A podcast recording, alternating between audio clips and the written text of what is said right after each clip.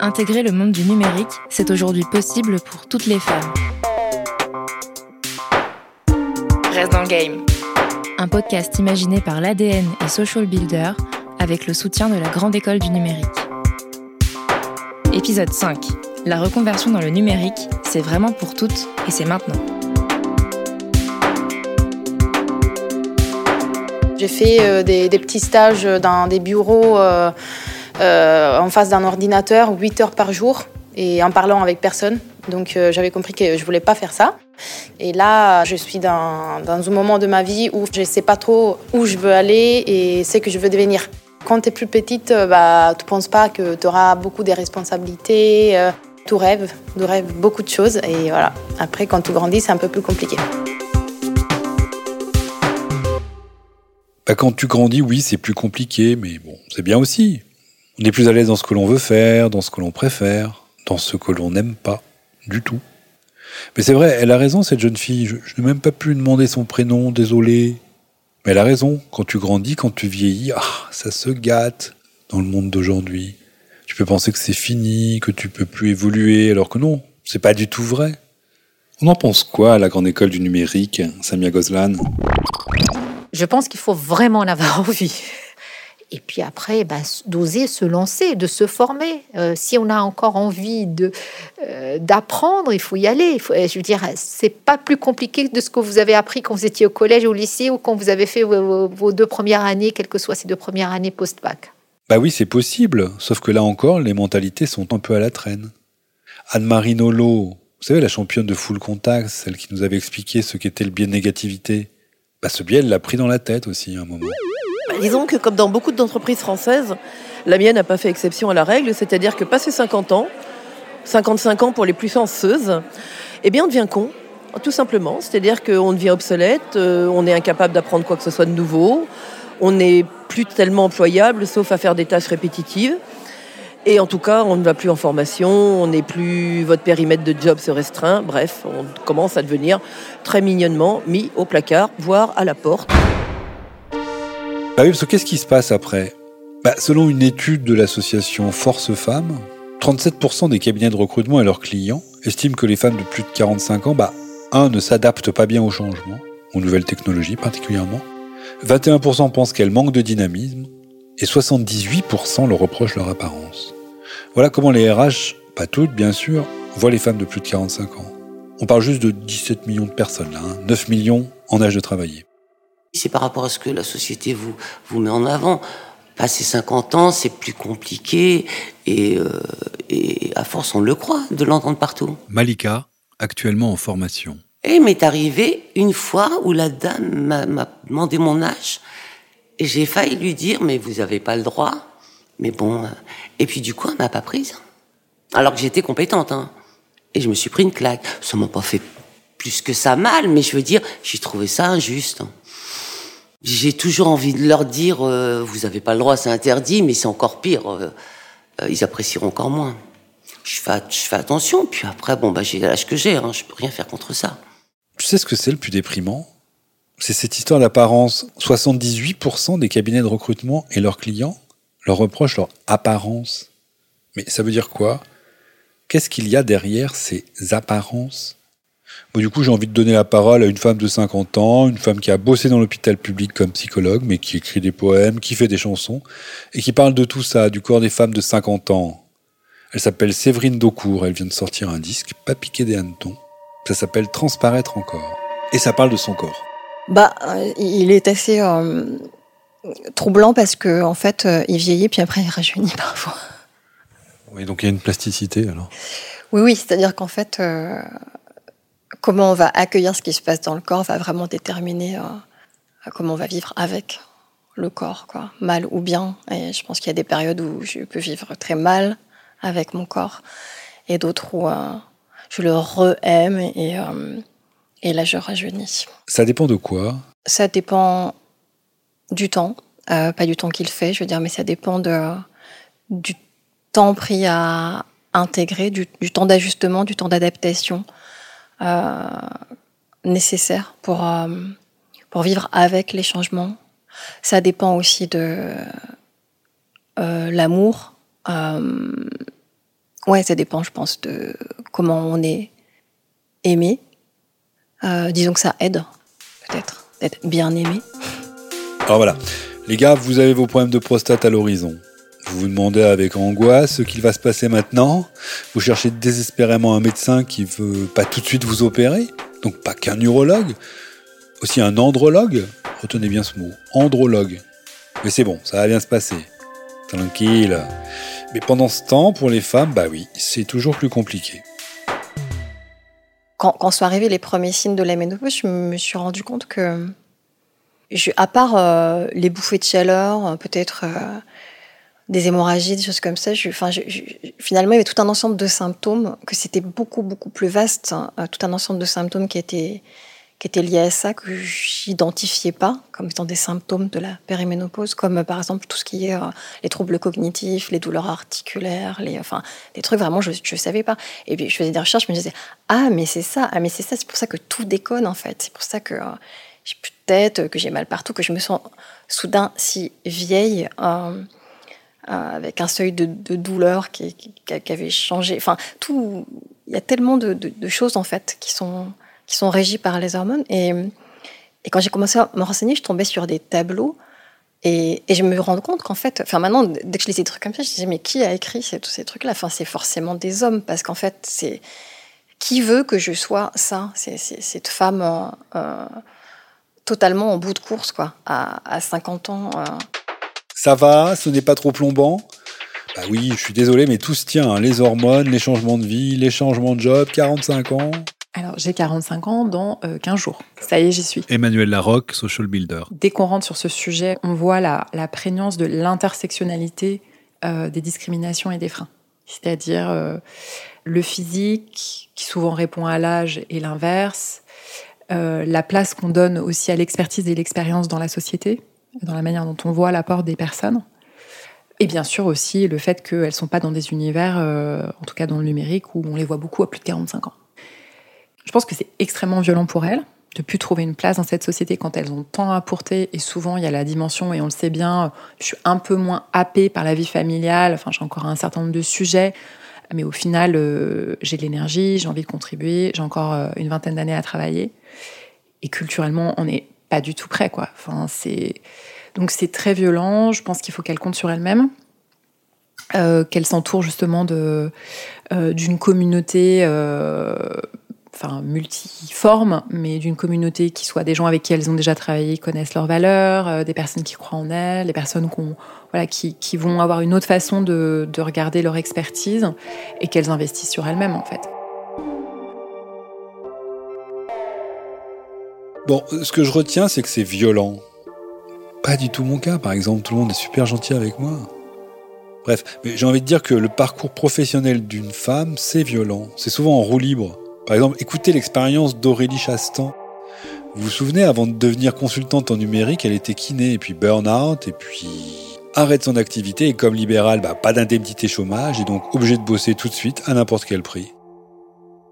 Il y avait un poste tout près de chez moi, dans une, une grosse société.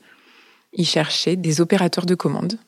On recevait euh, soit par courrier, soit par euh, mail, soit par fax, de la part d'artisans, en général des menuisiers qui demandaient euh, tant de profils et alus, tant de vis, tant de, de petits matériels pour fabriquer leurs fenêtres. Et moi, je saisissais les commandes dans le système informatique de la société. C'était assez mixé. On était dans un service de chargé de clientèle, une majorité de femmes quand même. J'ai rencontré une super équipe. Mais? J'avais un petit peu peur, à la base, de tomber dans un environnement de travail salarié tel que je ne le connaissais pas comment dire? Je pense que j'avais des a priori sur ce milieu-là. Et il se trouve que euh, ça s'est pas du tout passé comme j'imaginais. J'imaginais un, un, service où les gens euh, passent beaucoup plus de temps à la machine à café. j'ai honte de dire ça. Et en fait, j'ai découvert des gens qui travaillaient beaucoup, qui essayaient de satisfaire leurs clients euh, à tout prix, peu importe le client, que ce soit un petit ou un gros client des gens qui étaient aidants. Dès que j'avais un problème, euh, je pouvais demander de l'aide et on m'aidait. Une bonne ambiance de travail. On mangeait ensemble euh, tous les midis. On a même fait des after-work. Donc c'était super sympa. Et Aurélie, elle nous a déjà dit, mais elle le répète ici. Je ne me mets pas dans une case. Et c'est pas parce que j'ai un diplôme de kiné que je ne peux pas faire de la saisie de commande en intérim. Tout est permis. Donc l'idée, c'est toujours pareil. C'est d'expérimenter. Voir où ça nous mène, en quoi ça nous rend plus avisés sur le monde qui nous entoure. In fine, comprendre ce qui est bon pour soi. Et qu'est-ce qui est bon pour soi? Vraiment essentiel? Réponse de Céline Milour, coach. Déjà comprendre ce qui motive un être humain. Alors on parle euh, depuis des années de la pyramide de Maslow, mais il n'y a pas que ça en fait. Il y a le sens, il y a l'autonomie, euh, il y a la capacité à croître et à apprendre des choses qui nous font vibrer. Et ça, ces trois choses-là, elles sont pas difficiles à obtenir en entreprise dès lors qu'on se pose les bonnes questions. Mais alors c'est quoi cette vibration? Cette vibration, quand je me lève le matin, je sais que je sers à quelque chose et que ce que je fais m'importe à moi à titre personnel. Faut être à l'écoute de ce que l'on ressent. Un autre exemple sur un autre terrain, le jour où Sandrine Prosper a compris qu'il fallait qu'elle bouge. J'ai une collègue, elle a fait toute sa carrière dans cette, euh, cette entreprise-là. Là, on est dans une boîte de la grande Et, euh, distribution. cette fameuse collègue, c'est pas évident parce que dès le jour 1, je sens que c'est elle la matrone. Voilà, elle a les clés, elle est chez elle, elle se promène, euh, elle tire les ficelles, euh, elle connaît tout le monde, etc. Eh bien, franchement, ça a été salvateur en fait de la rencontrer parce qu'un matin, j'arrive. euh, on se salue brièvement, il n'y a pas de souci. Elle me fait même un petit compliment, j'avais mis un chapeau ce jour-là. Sauf que très rapidement, elle switch et je sens là tout de suite, elle commence à, râler, à se plaindre pour des trucs en plus qui n'en valent même pas le coup. Et puis, il y a toujours quelque chose et un tempérament tout le temps comme ça, euh, pessimiste, rabat-joie, euh, à souffler, soupirer. Et moi, ça m'insupporte. Et ce jour-là, je me dis, faut vraiment que j'arrête parce que je vais finir comme elle. Et c'est vision d'horreur, quoi. Je me projette et je me dis, mais imagine, toi, Sandrine, tu finis comme elle. Parce que le, le- le- le poste que j'avais à l'époque, il était bien, j'aurais pu continuer, peut-être pas jusqu'à la retraite, mais j'étais, j'y étais confortable, on va dire. Mais elle, elle m'a permis d'avoir une fenêtre potentielle sur ce que pourrait être mon avenir, et je me dis, ah ouais, non, en fait, c'est- je ne veux pas. Vraiment là, je me dis, c'est hors de question. Et je me dis, j'arrête. Tu arrêtes? À l'époque, j'ai peur de, de frôler la, la folie. En fait, euh, je sais que je suis sujet. Enfin, hein, c'est ce que. C'est un peu ce que je me dis. Je me dis que. euh, ouais, on sait jamais. Imagine, je pète un cap pour de vrai. Non. Je doute beaucoup et je me dis, mais ça se trouve, ce que je suis en train de faire, c'est une vraie folie. C'est de la, c'est une dinguerie. Là, elle parle de son projet de reconversion. Ça se trouve, je, je, je suis pas dans le bon. Je, je me pose énormément de questions sur. Déconne pas parce que de toute façon là tu as la responsabilité de tes enfants. Je me dis là je peux pas je peux pas me foirer, je peux pas déconner, il faut que je faut que je trouve, faut que je trouve, Oui, mais quoi? Faut que je fasse les bons choix. Première chose, il faut oser. Samia Gozlan, grande école du numérique. on ne leur dit pas suffisamment. Il faut oser, il faut. euh, c'est vrai que c'est un risque, mais c'est tellement, tellement, tellement, comment dirais-je, quelque chose qui peut changer votre vie une fois que vous vous êtes décidé que c'est ce que vous voulez, que les hésitations vont vous sembler vraiment quelque chose de, très lointain une fois que vous y êtes. Donc, oser, et c'est, comme on dit, c'est en pédalant qu'on apprend à faire du vélo, ben, c'est la même chose. Euh, C'est en y allant, se confrontant aux autres, en apprenant, en, en essayant d'avoir de, de nouvelles compétences, qu'on se rend compte si ce secteur de numérique est vraiment pour nous et si on a envie d'y rester ou si on a envie de progresser. J'ai envie de dire, ça se passe bien si on est bien dans sa tête. Anne-Édith Saunier. Moi, je suis arrivée avec un parcours complètement atypique. hein. Je suis arrivée avec un bac plus 2, euh, alors qu'aujourd'hui, tout le monde demande des bacs plus 5. Je suis arrivée avec une connaissance de l'anglais qui est assez dramatique. Voilà. Euh, je suis arrivée avec euh, ben, 17 ans euh, chez Bouygues Télécom et puis ben, euh, pouf, euh, un CAP euh, boulangerie, euh, un CAP pâtisserie. Euh, ah, t'as monté ta boîte et puis finalement après, euh, t'es allé euh, dans un coffee shop. C'est, ça peut être dur à expliquer pour les recruteurs. Et puis finalement, tout est explicable et tout est valorisable. Il faut avoir confiance en soi et c'est pour ça que ça aide. À un moment donné, de se poser, de faire ces formations qui permettent au fait de se, de se, de se recentrer un peu sur soi, de réfléchir à ce qu'on vaut, ce qu'on est, en tant que personne, en tant que qualité personnelle, qualité professionnelle, et de tout poser sur la table. Ça permet un peu de refaire le tri et de pouvoir arriver plus fort, plus solide euh, devant un recruteur. Le problème, c'est ce qu'on appelle les trous dans le CV. Le moment où on ne peut pas trop expliquer son parcours parce que juste on a fait un burn-out, on s'est occupé de ses enfants, on est parti en formation et ça a été plus compliqué que prévu. Bref, pas mal de choses qui pourraient se comprendre mais que les recruteurs n'aiment pas trop. Enfin oui, mais enfin non. Dans le meilleur des cas, ils disent Ah mais vous avez un profil atypique. En fait, moi, j'ai eu beaucoup de mal avec euh, quand on me définissait comme étant un profil atypique. Sandrine Prosper. Parce que tu sais jamais si c'est positif ou pas. Est-ce que c'est dit de façon péjorative hein. euh, C'est toujours très délicat. Là où ça a commencé un petit peu à m'embêter, c'est surtout parce que, euh, visiblement, c'était plutôt une bonne chose, à savoir euh, euh, vraiment personnalité, c'est bien, euh, compétences, on est bon, euh, expérience aussi. je cochais toutes les cases et ensuite, bah, je sais pas, il y avait quelque chose qui m'échappait et visiblement à eux aussi parce que parce qu'il y avait toujours cette chose qui faisait que ça n'allait pas plus loin. C'est peut-être ton âge. En tout cas, c'est pas ton apparence extérieure. T'es pas dans les 78%. J'arrivais pas à mettre le doigt dessus et j'avais l'impression que c'était ce côté-là atypique qui était peut-être euh, trop, tu vois. Oui, alors c'est une femme minorité, euh, euh, la tranche d'âge. Là, je cumulais peut-être trop et ce n'était probablement pas assumé par la, personne. Il n'arrivait pas à se, je sais pas, à se visualiser avec, voilà. Mais qu'est-ce qui te fait dire ça? J'ai eu des échanges où je sentais que l'interlocuteur, il était un peu surpris même, tu vois, surpris de la proposition que je pouvais faire lors de nos échanges, parce que au final, il se rendait compte que bah oui, je maîtrisais mon sujet, que au final, je me je me sentais très bien de pouvoir faire euh, voilà ce qui était détaillé dans la mission et que j'allais au-delà de l'attendu. Il y avait toujours ce moment de flottement où, où voilà, on on n'ose pas se jeter à l'eau. Hmm, Pas cool. Là, vous, vous rentrez dans le registre de la discrimination. Samia Golan, grande école du numérique. Discrimination liée à l'âge, discrimination liée au parcours qui n'est pas le parcours académique classique, discrimination liée euh, tout simplement au fait que vous rentrez pas dans le moule, quoi. Euh, donc voilà, et tout ça. Euh, moi, j'ai pas de réponse par rapport à ça. Je pense que hum, il faut pas être fataliste dans le sens où voilà, il y a des discriminations dont acte. Il faut continuer à, à se battre, à prendre sa place. Et il faut se dire aussi je le mérite. Et je pense qu'on n'a pas cette culture nous les femmes de dire je le vaux bien. Je, le problème n'est pas chez moi, il est chez l'autre, chez l'entreprise. Tant pis pour elle.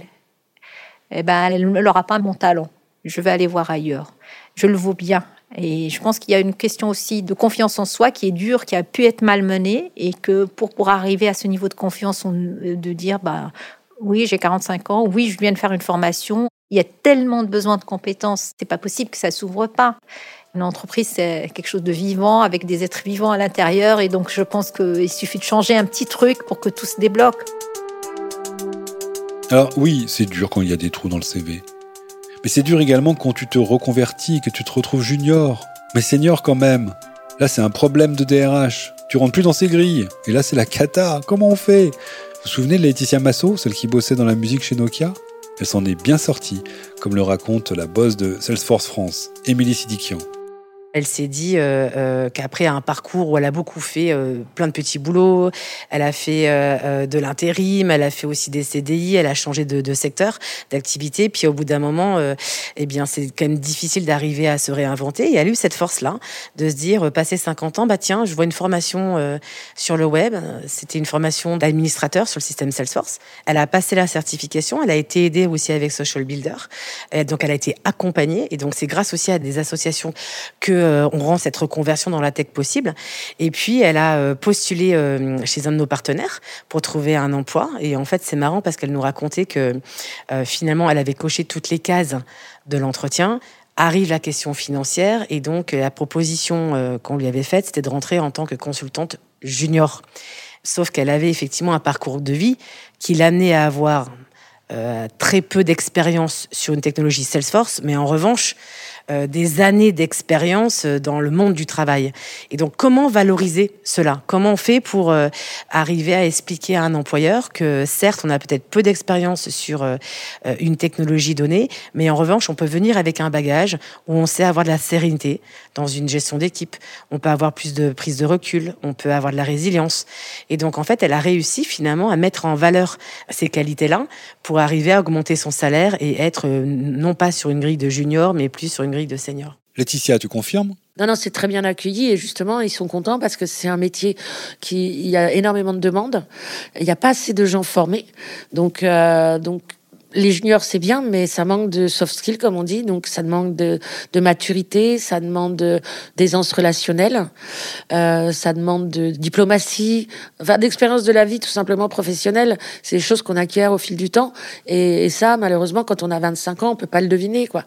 Et dans ces boîtes-là, qui grossissent aussi énormément, elles font plus de 20% de chiffre d'affaires et même d'embauche par an, elles ont besoin de gens qui ont des compétences, même managériales, qui peuvent après vite monter en compétences elles-mêmes pour pouvoir manager des équipes ou, euh, ou faire du développement commercial. Enfin voilà. Ah, les fameuses soft skills, ces belles compétences en matière de communication, ces chouettes aptitudes euh, interpersonnelles, c'est génial. Un bémol quand même avec Isabelle Collet, sociologue. On a tendance à voir toujours le travail des femmes comme une extension du travail domestique ou maternel. Je me souviens d'un responsable de société de service me disant j'avais une équipe d'informaticiens, c'était insupportable, vous savez comment ils sont, c'est des grands enfants. J'ai embauché une informaticienne, bon, je l'ai mis dedans, je lui ai pas fait un cadeau, mais ils avaient quand même besoin d'une maman. Et tu m'étonnes qu'elle reste pas, la nana. Un, elle avait pas signé pour être maman, elle avait signé pour être informaticienne, et il reconnaissait lui-même qu'il lui faisait pas un cadeau. Donc, il avait complètement conscience de la mettre en difficulté. Et donc, effectivement, dans ces cas-là, c'est très rude. Euh, moi, je pense que ces soft skills, on les paye surtout quand ils sont portés par des hommes. Des hommes qui savent aussi faire les mamans. C'est bien des compétences. Tant qu'on pense que les femmes les ont naturellement, eh ben on imagine qu'il suffit de prendre une femme et elle va les exercer. Euh, à la limite, elle, serait même incapable de faire autrement, tellement ça lui est naturel. Or, comme je disais, c'est un coup. C'est-à-dire, euh, c'est pas rien. Et il y a des femmes qui ont aucune envie, mais alors aucune envie d'exercer ce type de soft skills. Mais c'est ce qu'on attend d'elles. Et ça fait une espèce de prophétie autoréalisatrice. C'est-à-dire, si elles ne les exercent pas, bah pour ça on avait déjà les hommes, quoi. À quoi ça sert de l'avoir? Donc on s'attend à ce qu'elles les exercent, donc elles les exercent, et donc ça prouve bien que les femmes sont ainsi. Bon bah on est en eau trouble là. Isabelle, moi je suis d'accord et je ne dois pas être le seul. Mais quand même, cette fameuse carrière de maman, ça vaut rien sur le marché du travail? La parole à la coach, Céline Milou. Les femmes euh, ont, beaucoup de craintes autour de ça. J'ai fait un break, euh, trois ans pour éduquer mes enfants. Et moi souvent je leur dis, bah, les femmes qui travaillent, à qui est-ce qu'elles confient leurs enfants? Elle confie à des gens qui sont payés, donc ce sont des spécialistes de la petite enfance, qui sont payés un salaire annuel pour s'occuper des enfants des autres. Les femmes ne valorisent pas leur métier de maman parce qu'elles ne sont pas payées, mais elles font exactement le même job que quelqu'un qui travaille à la crèche. Et ça, moi, je trouve ça hallucinant de ne pas pouvoir euh, justement valoriser. Donc moi, je les encourage à peut-être adopter un autre point de vue sur toutes leurs compétences moi, je les encourage même à mettre spécialistes de la petite enfance sur leur CV. C'est vrai, en fait. Je, voilà, et ça, c'est très difficile. Hein. C'est pour ça que la plupart des gens préfèrent aller bosser que de s'occuper de leurs enfants. C'est beaucoup plus facile. Mais alors, ce serait quoi, Céline? Les compétences de maman, en fait, moi, donc j'enseigne le leadership. Hein. Le leadership, c'est quoi? C'est euh, engager les autres sur une vision, une direction. Si ça, c'est pas le métier de parent, en fait, j'ai une vision pour mes enfants, je veux leur transmettre des valeurs fortes, euh, je dois les engager sur des activités qu'ils n'ont pas toujours envie de faire, euh, je dois les influencer. Euh, je dois gérer des conflits avec mes enfants. ils viennent aussi appuyer sur tous mes boutons émotionnels, ce qui est tout à fait le cas en entreprise aussi.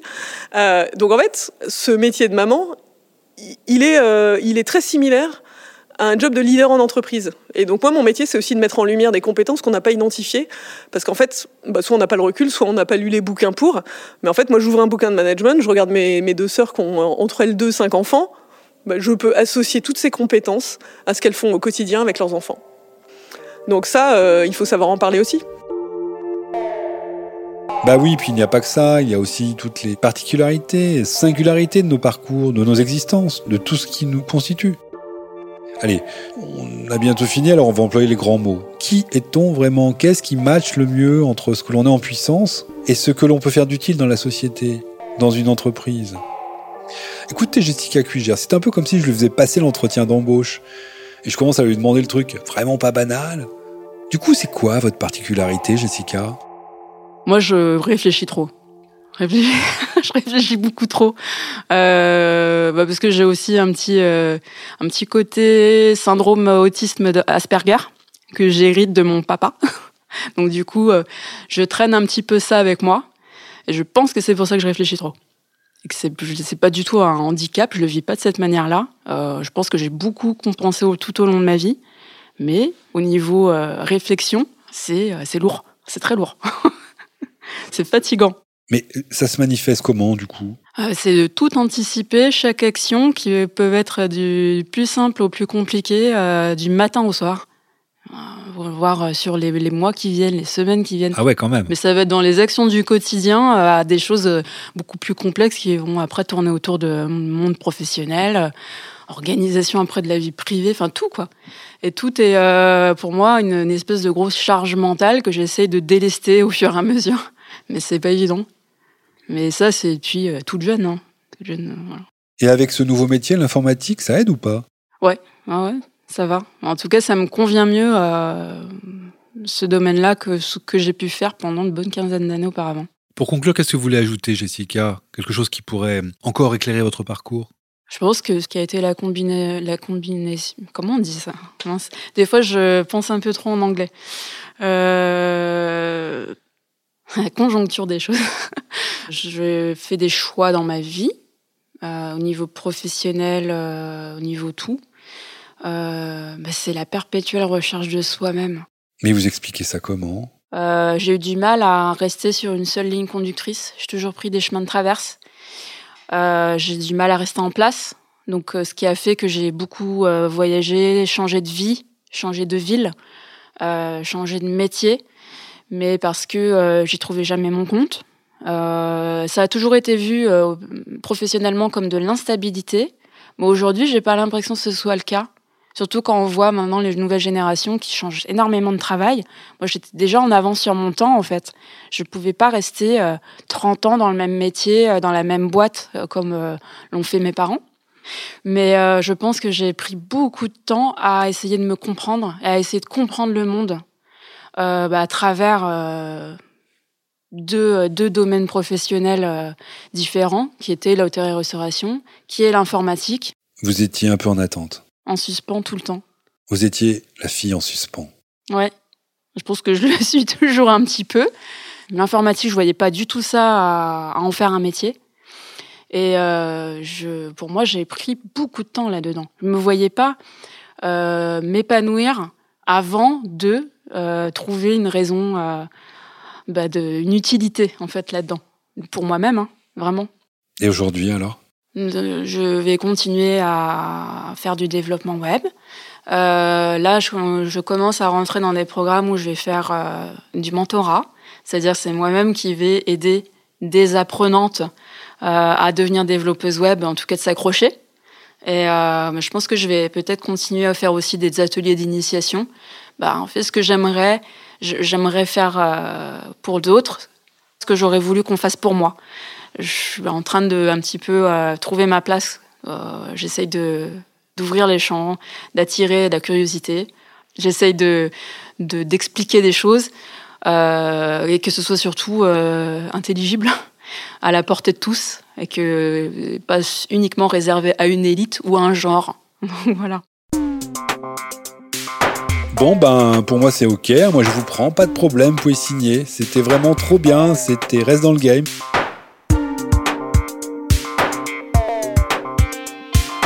C'était le dernier épisode et on espère que vous avez appris plein de trucs, que vous avez pu vous reconnaître, que ça va vous donner envie d'aller creuser, Merci à vous et merci à toutes celles qui ont participé à ce podcast. Elles se doutaient pas que ça finirait comme ça. Alors merci, merci beaucoup d'abord à Jessica Cuigère, à Sandrine Prosper, à Laetitia Massot, à Aurélie Chastan, à Anne-Edith pour leur confiance. Merci à la Grande École du Numérique, à la Rocket School et à la classe qui a bien voulu répondre à mes questions pendant leur formation. Merci beaucoup à Isabelle Collet pour le temps qu'elle m'a consacré. Merci à Aïda Ndiaye, Samia Gozlan, Anne-Marie Nolo, Anaïs Libolt et toute l'équipe de Social Builder, en particulier Johanna Ponce, Sophie Guillot et Andrea Palazzo. Merci à Séverine Daucourt, à Colin Rio et à William Piel. Merci enfin à Emmanuelle Larocque, fondatrice de Social Builder, et à Kevin Vergobi du studio ADN sans qui ce podcast n'aurait jamais pu exister. Salut, c'était Martin Commandeur et Antoine Couder pour les 5 épisodes de Raise dans le Game.